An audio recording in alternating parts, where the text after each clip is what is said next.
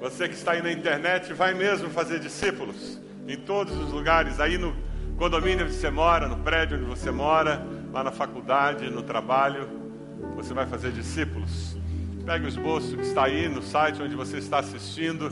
Você pode pegar aí na revista que você recebeu o esboço para que a gente possa acompanhar essa mensagem. Por favor, faça isso. Nós estamos em pleno frutificar. Ontem tivemos um dia muito abençoado.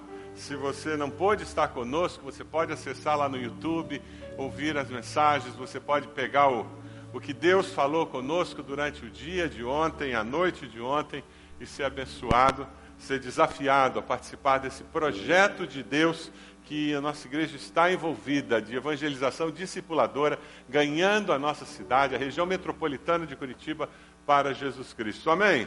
É isso que nós queremos. Amém? Foi assim que nós começamos o ano. Quando eu, quando eu estava orando, pedindo direção de Deus para essa mensagem de hoje, Deus me direcionou para uma mensagem que eu preguei no dia 1 de janeiro desse ano. E essa mensagem que eu vou compartilhar com vocês hoje, ela foi construída a partir daquela mensagem que já foi pregada aqui no dia 1 de janeiro. Quantos estavam aqui dia 1 de janeiro, no culto da noite?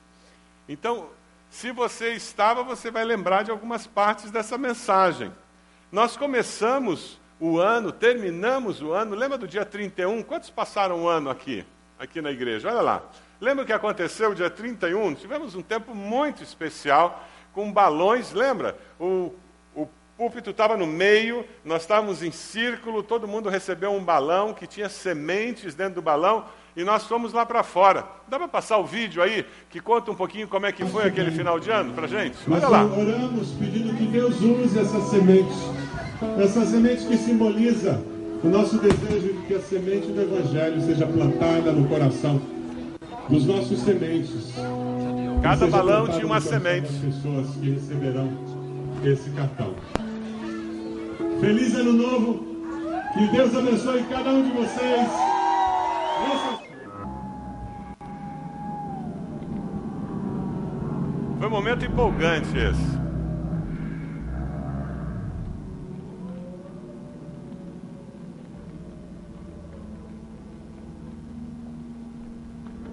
Um coração cheio de gratidão pelo ano que estava se findando, nós mandamos balões para os céus com, com sementes, simbolizando o nosso desejo de espalhar pela cidade a semente do amor de Deus. Os fogos de artifício começaram a pipocar nos céus, enquanto os balões subiam. Foi um tempo muito gostoso, muito especial. Nós começamos aquele ano sonhando com as casas abertas para que pessoas fossem expostas ao amor de Deus. Hoje nós já temos 350 casas abertas semanalmente, para que pessoas possam chegar e ser expostas ao amor de Deus. Você já parou para pensar o que significa isso? 350 casas abertas semanalmente, com pessoas recebendo o amor de Deus, 350 pequenos grupos abrindo suas casas. É gostoso demais isso. Sabe quantas pessoas já se tornaram membros da nossa igreja nesse primeiro semestre? Mais ou menos 350 pessoas. Já tivemos perto de 50 batismos até agora. Tem alguém aí que está esperando para ser batizado? Levanta a mão. Ah lá. E se eu começar a perguntar quem ainda está se enrolando para batizar, o número de mãos vai subir mais ainda. Que tem os enrolados da fé. Toda célula tem um grupo de enrolados da fé. Um bando de bo crente bobina. Crente bobina é aquele crente enrolado. Que ainda sempre encontra uma razão para não me batizar. Mas Jesus vai desenrolando essa bobina. Pode esperar. O teu dia chegará. É interessante porque o amor de Deus vai nos envolvendo. E Deus vai nos desafiando, vai colocando novos desafios diante de nós. Não é assim? Quem já foi batizado sabe disso. Quem está crescendo na fé, está vivendo a vida cristã, a vida discipular de uma forma real, sabe disso. A vida cristã é um processo permanente. E a cada dia Deus coloca um novo desafio diante de nós, não dá para ficar parado. 2017 é um ano em que nós temos como tema o amor, o amor que transforma. abençoando o próximo, levando o próximo a conhecer a Cristo. Lembra que nós falamos que é o ano do amor, porque nós que temos como meta eu mais um. Lembra disso? Nós temos até um cartaz aí fora, eu mais um. Você entra no estacionamento, você dá de cara com aquele cartaz. Você é lembrado do fato que tem o eu mais um. Quem é esse mais um? Nós temos o cartão Sementes com cinco nomes. E quem é o mais um? Dá para colocar o slide do mais um aí, por favor? Eu mais um? Esse. Quem é esse é o mais um? Que você está fazendo assim para essa pessoa? Vem conhecer a Cristo. Você consegue dar nome para esse mais um? Lá no trabalho, na faculdade, no, na, na vizinhança, quem sabe na sua família. Quem é esse mais um? Esse mais um tem que ter nome. Esse mais um tem rosto. Esse mais um tem necessidades, tem habilidades. Esse mais um tem interesses. É um ser humano, como você. Quando nós identificamos esse mais um, fica mais fácil a gente perceber o potencial que esse mais um tem para conhecer a Cristo. Esse amor vai ser espalhado nos relacionamentos, na família, nas gerações, na vida, através do discipulado, de uma forma plena. Nós começamos o ano com um teaser, muito bem feito pelo nosso povo da comunicação. Mostra o teaser aí para gente, esse vídeo muito legal que foi feito. Olha que bacana.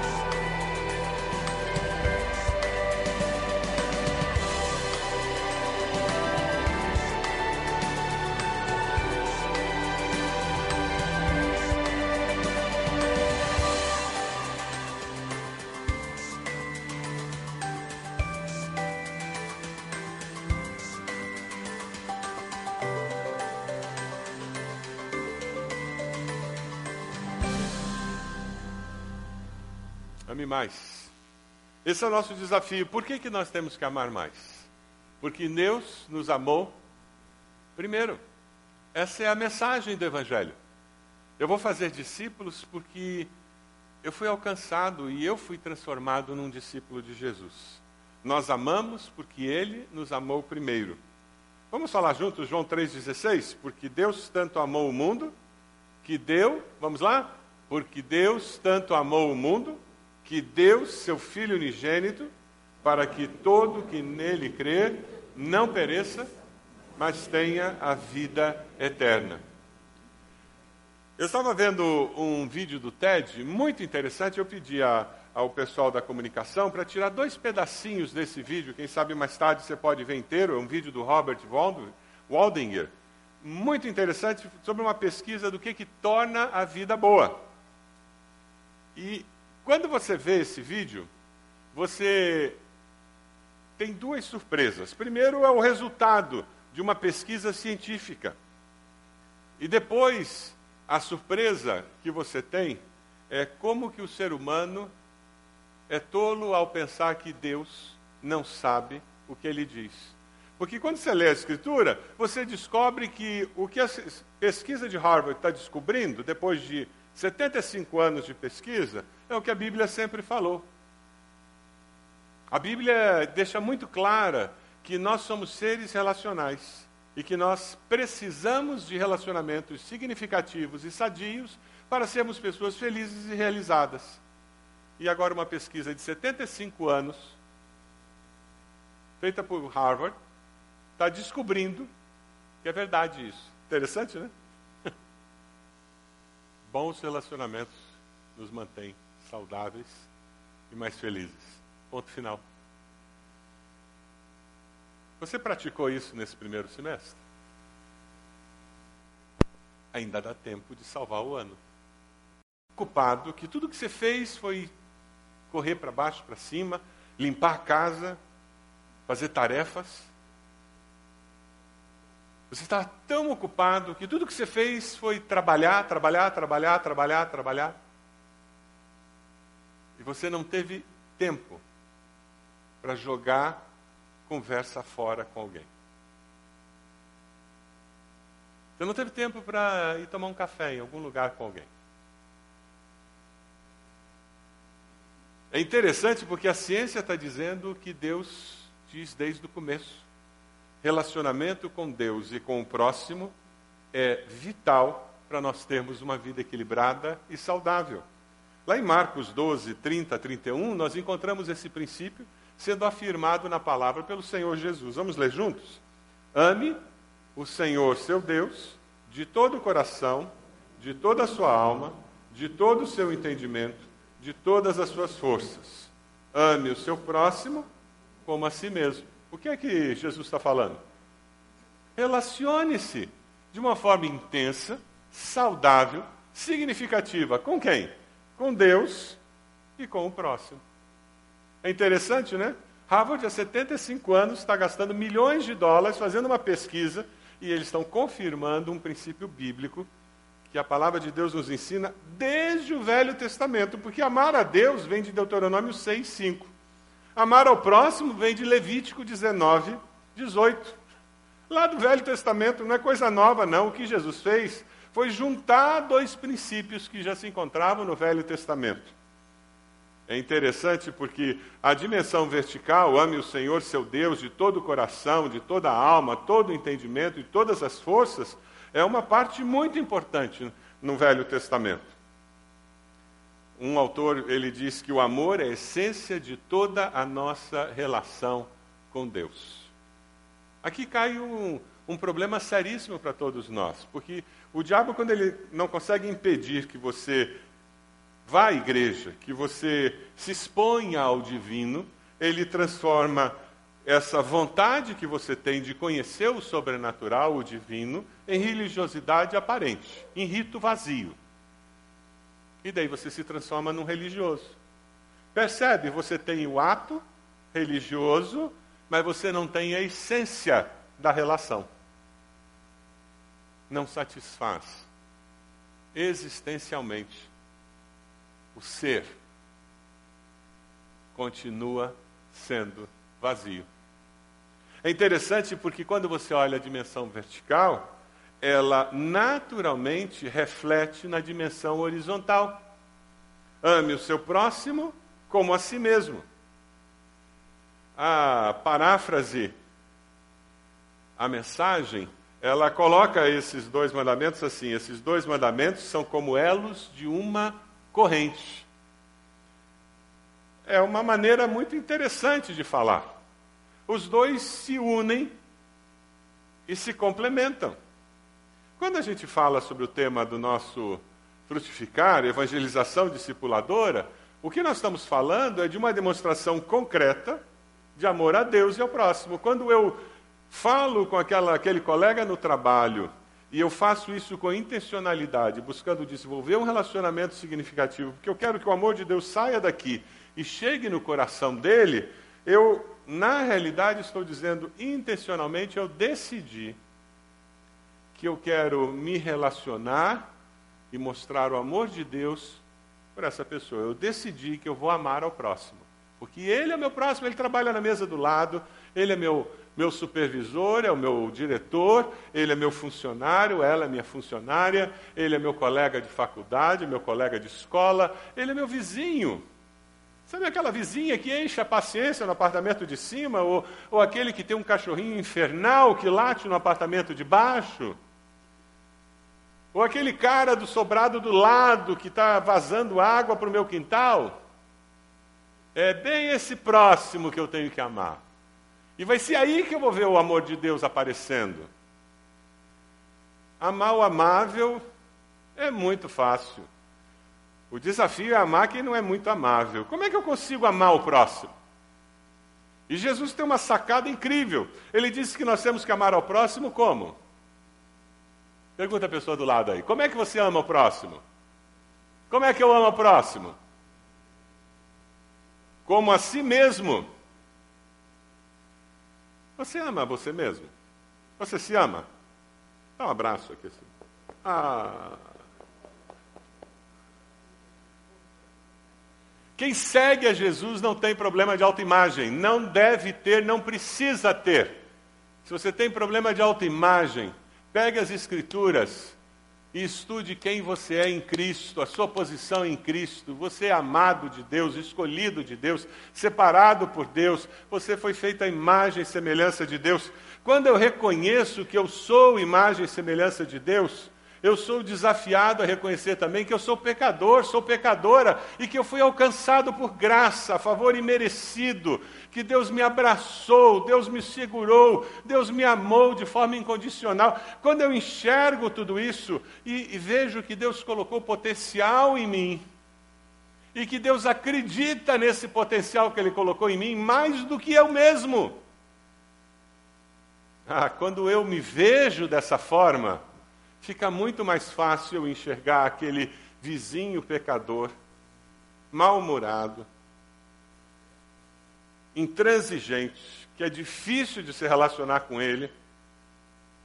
E eu digo, é, eu também de vez em quando sou intransigente. Eu de vez em quando sou difícil de se relacionar comigo. Não é verdade?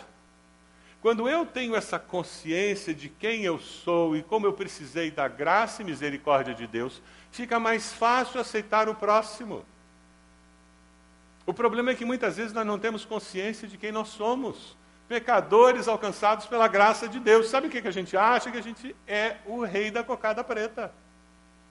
Eu sou a cereja do bolo. Eu sou bom mesmo.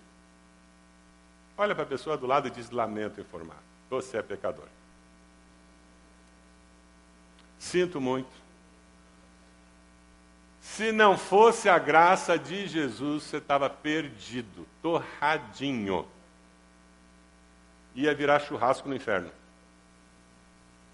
Não é verdade? Quando eu reconheço que eu dependo da graça de Deus, fica mais fácil olhar para o próximo e entender que ele também depende da graça de Deus. Quando eu reconheço que eu fui feito à imagem e semelhança de Deus, fica mais fácil olhar para o próximo, por mais feio que ele seja, que ele também foi feito à imagem e semelhança de Deus. Quando eu reconheço no próximo a imagem de Deus, e é isso que a Bíblia diz: façamos o homem a nossa imagem, conforme a nossa semelhança.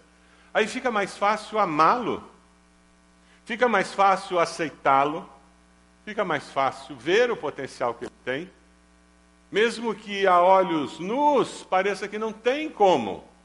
Ele é um drogado, ele é um, é um preso na penitenciária, ela é uma prostituta. Que potencial!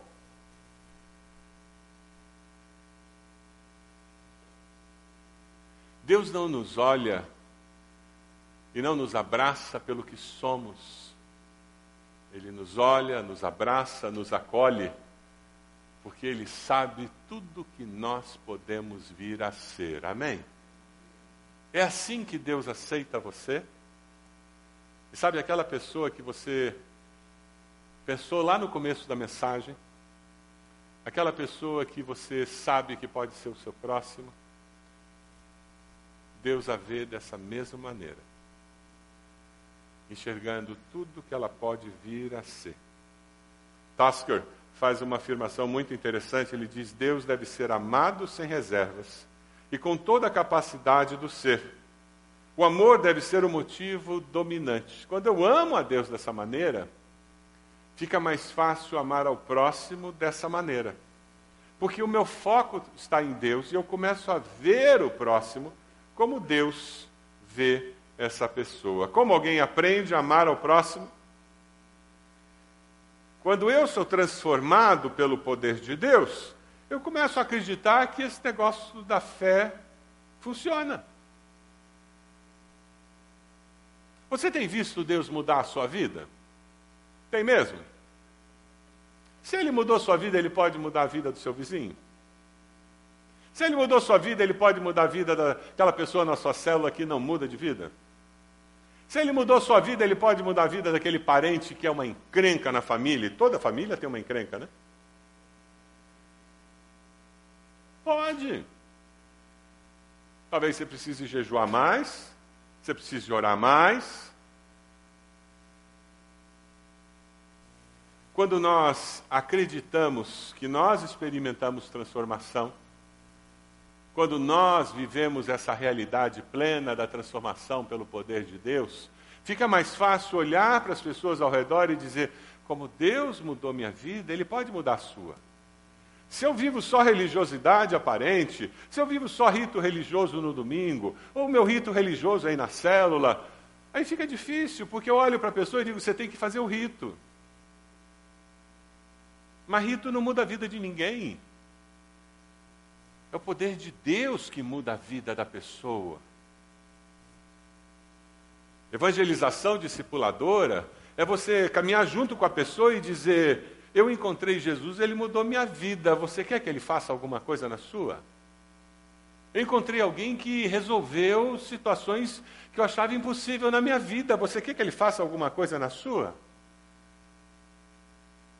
Evangelização discipuladora é você passar vida para a vida da pessoa. É você viver essa relação com, com Deus no, no, na dimensão vertical com tamanha intensidade que a pessoa olha para você e diz: Eu quero esse Deus para mim.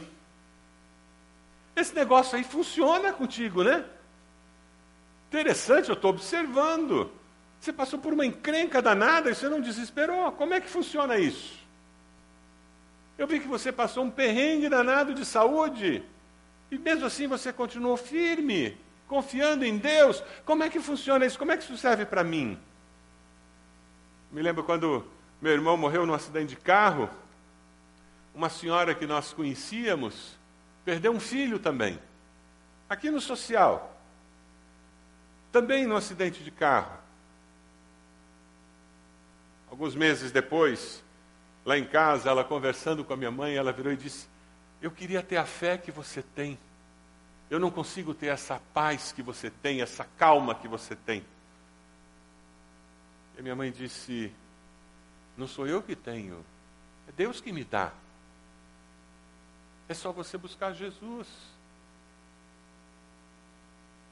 E aquela mulher ficou buscando no Espiritismo, durante anos, essa paz. E quanto mais ela ia na sessão conversar com o filho morto, menos paz ela tinha.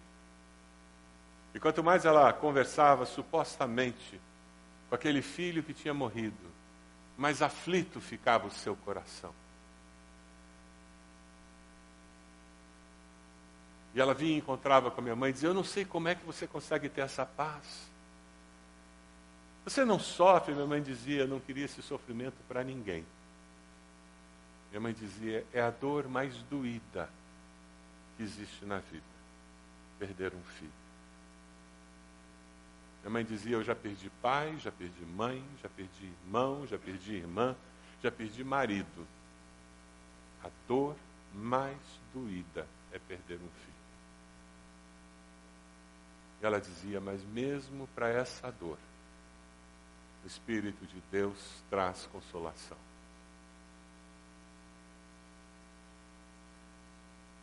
A nossa vida tem que fazer com que pessoas que estão olhando para nós digam: Eu quero esse Deus, eu preciso dessa fé. Quando você, você olha para Gálatas 2,20, você descobre o significado do amar a Deus e amar ao próximo. Fui crucificado com Cristo, assim já não sou eu quem vive, mas Cristo vive em mim. A vida que agora vivo no corpo, Vivo-a pela fé no Filho de Deus que me amou e se entregou a mim. Como é que alguém demonstra esse amor ao próximo? Você convive com a pessoa. Ao conviver com a pessoa, você precisa ter relacionamento significativo. Aqui em nossa igreja nós temos um motoclube da IBB. Pastor Wellington lidera esse motoclube. Tem alguém do motoclube aqui? Olha lá, tem gente aí do nosso motoclube um grupo de abençoados, eles fazem alguma coisa que eles gostam de fazer, e com isso eles desenvolvem relacionamentos com pessoas que, que não conhecem a Deus. A consequência disso, sabe o que é? É que eles estão passando pelo poro deles a fé em Cristo. Já tem um pequeno grupo funcionando com o povo do motoclube. Eles fazem passeios. Sabe que crente não morde, é vacinado. Crente dá risada, conta piada, faz bagunça, tem conversa séria. E é nesses relacionamentos que a fé cristã ela é, é, é compartilhada. Nós temos aqui na nossa igreja um grupo que faz jiu-jitsu em vários momentos. Quem, quem pratica jiu-jitsu aqui na igreja? Tem alguém aqui? Olha lá, tem um lá no fundo. Ah, tem turma. O Glauber lidera esse grupo, tem um povo abençoado. Usam o nosso salão Curitiba ali. Que povo abençoado. Agora começou um pessoal do Karatê. Tem alguém do Karatê aí? Tem um pessoal do Karatê. Eles vêm, eles têm tempo de oração. Eles se reúnem em grupo. Eles fazem alguma coisa que eles gostam. E com isso, eles vão criando amizade. Uma porção de gente que não é crente, está aqui, que não conhece a Jesus, não frequenta nossos cultos, não frequenta nossas igrejas, mas, nossa igreja, mas eles estão aqui convivendo e descobrindo que crente é vacinado, não morde. Que crente é gente normal. Quando você é sensível às necessidades das pessoas, elas podem perceber que nós representamos Deus. Quando nós olhamos para as necessidades das pessoas, nós podemos nos relacionar dizendo como é que eu posso abençoar a sua vida e fazer diferença na sua vida, ser resposta para necessidades que você tem. Nós somos usados por Deus quando fazemos o bem, não como um evento na nossa vida, mas como um reflexo de existir, como cristão, como alguém que serve a Deus. Não é verdade? Você está saindo hoje daqui com um baita desafio. Investir tempo em relacionar-se com pessoas de forma significativa.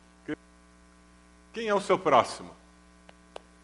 Eu vou desafiar você a mandar uma mensagem agora para o seu próximo. Pode fazer isso? Pegue seu celular, onde você está? Pergunta é: como é que durante essa semana você vai mostrar amor por essa pessoa? Quem é o seu próximo e como durante essa semana você mostrará amor por essa pessoa? Ah, eu vou mostrar amor convidando para tomar um café da manhã, eu vou mostrar amor convidando para almoçar, eu vou mostrar amor convidando para vir na minha casa. Ah, eu sei o que eu vou fazer, vou fazer um bolo e levar para essa pessoa. Eu sei que ela adora aquele meu biscoito. Eu sei que ela gosta daquela minha torta. Ah, eu vou mostrar amor, eu vou lá na casa dela e vou passar roupa. A minha mãe, durante muitos anos, quando ela, uma das coisas que ela fazia, que a Ed gostava, era passar roupa, né? Ela amava passar roupa e a Ed odeia passar roupa. Então, minha mãe, quando aparecia lá em casa e via que tinha roupa para passar, mas não tinha dúvida, ela pegava o ferro. Ela adorava passar roupa. E ela sabia que a Ed odiava passar roupa. Pronto, resolvido. Coisa simples. E veja, o amar ao próximo não precisa ser fazendo alguma coisa que eu odeio fazer. Muitas vezes tem coisas que a gente gosta de fazer e que vai abençoar o próximo. Eu posso fazer com o próximo coisas que eu gosto, como o pessoal do motoclube está fazendo com o próximo um negócio que eles amam fazer. Não é sacrifício para eles. Pelo contrário, eles estão curtindo. O pessoal do jiu-jitsu, eles estão curtindo treinar jiu-jitsu. E com isso eles estão abençoando o próximo, porque o próximo tem um lugar onde eles podem treinar, que é aqui a nossa igreja. E com isso o amor de Deus está sendo compartilhado através de relacionamento. É um churrasco que você vai fazer. Evangelização discipuladora é nós encontrarmos maneiras de passarmos tempo com pessoas que estão na nossa cidade que não conhecem o amor de Deus. E ao convivermos com essas pessoas, elas vão descobrir que Deus nos ama e que Deus ama cada uma delas de uma forma incrível. Quem é o seu próximo? O que você fará essa semana para mostrar para o seu próximo que ele é amado.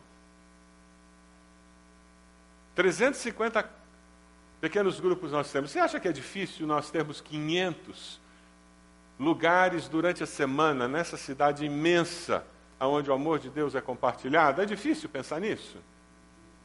É difícil? Não, né? Até quando você acha que a gente consegue ter 500 portas abertas com o amor de Deus sendo compartilhado? Você acha que até o final do ano a gente conseguia ter isso? O que a gente teria que fazer é ter mais casas abertas, não é mesmo? É só isso. E não é uma questão estatística. Não, não é isso não. É porque a gente quer dar mais oportunidade para que mais pessoas possam ouvir do amor de Deus, não é isso? Aí no esboço tem segunda, terça, quarta, quinta, sexta, sábado. Você pode abrir sua casa e dizer: Eu posso lá em casa, Pastor Márcio. E você vai chegar no final do culto para um dos pastores e dizer: Na quinta-feira eu posso ter um pequeno grupo na minha casa. E nós vamos montar um pequeno grupo na sua casa na quinta-feira. Ah, na terça eu posso. Ah, na quarta eu posso. E com isso nós já vamos ter 351, 352, 340, 350 e 4, 390. Já imaginou?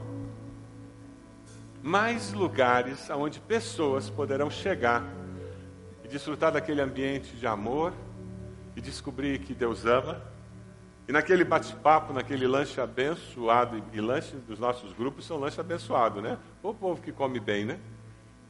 E que conversa, né? E, e acaba a célula e ninguém vai embora, né? E ficam de prosa. E naquele momento o povo vai descobrindo que o povo de Deus é um povo alegre, é um povo divertido, é um povo querido, não é mesmo? Aí quando vem uma dificuldade, todo mundo ajuda e vai no hospital e se cotiza e faz cesta básica, não é assim? E é isso que a gente tem visto. E pastor é muito abençoado, gente. Eu agradeço muito a Deus por ser pastor, porque você acaba sabendo das histórias. Vocês não sabem metade das histórias que a gente escuta dos pequenos grupos.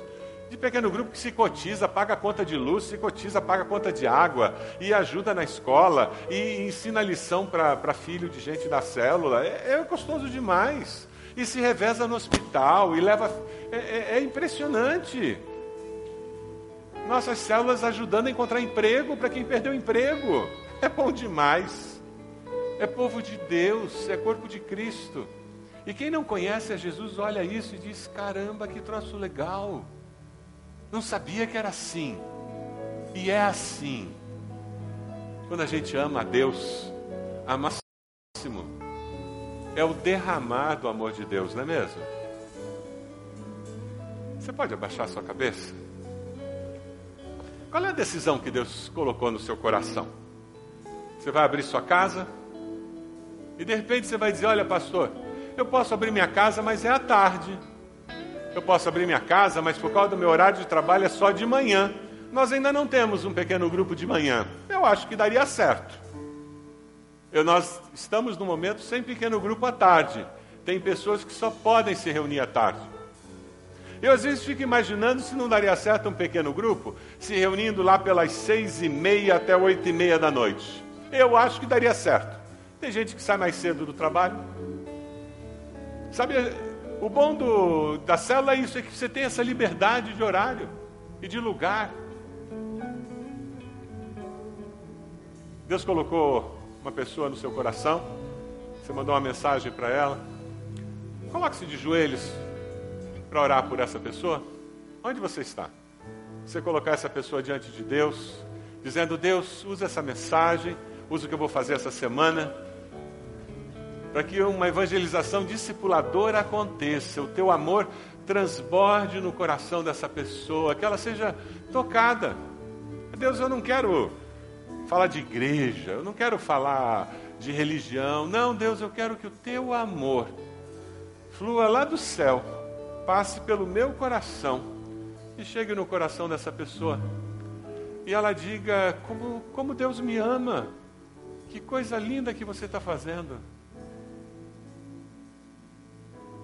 Quem sabe você vai se ajoelhar dizendo: Eu consagro a minha casa, eu consagro o meu lar para ser um lugar onde pessoas virão para ouvir do amor de Deus. Eu vou me ajoelhar também. Deus, eu me uno aos meus irmãos, dizendo que eu quero que o Senhor use a minha vida e eu sei que é isso que eles estão dizendo. Nós queremos ser usados, Deus, como canais do teu grande amor. Queremos que nossos relacionamentos, Deus, sejam pontes por onde o teu amor chegue até o coração dessas pessoas que nós conhecemos, com quem nos relacionamos. Ó Deus, que ao sairmos para tomar um café com elas, ao convidarmos essas pessoas para vir em nossas casas, ao fazermos alguma coisa com elas, Deus, que o teu amor flua dos nossos corações, que as nossas palavras estejam encharcadas com teu amor e elas percebam isso. Abençoa, Senhor, cada um dos nossos irmãos. Aquelas casas que serão abertas para iniciar novos pequenos grupos, Deus, que aqueles lares sejam abençoados pelo Senhor. E que as pessoas que lá chegarem percebam a presença do Senhor. Ó oh, Deus, abençoa os nossos pequenos grupos nessa semana. Que de uma forma muito especial, aqueles que forem convidados, eles cheguem e se sintam amados e tocados pela presença do Senhor. Essa é a nossa oração no nome de Jesus. Amém, Senhor. Amém.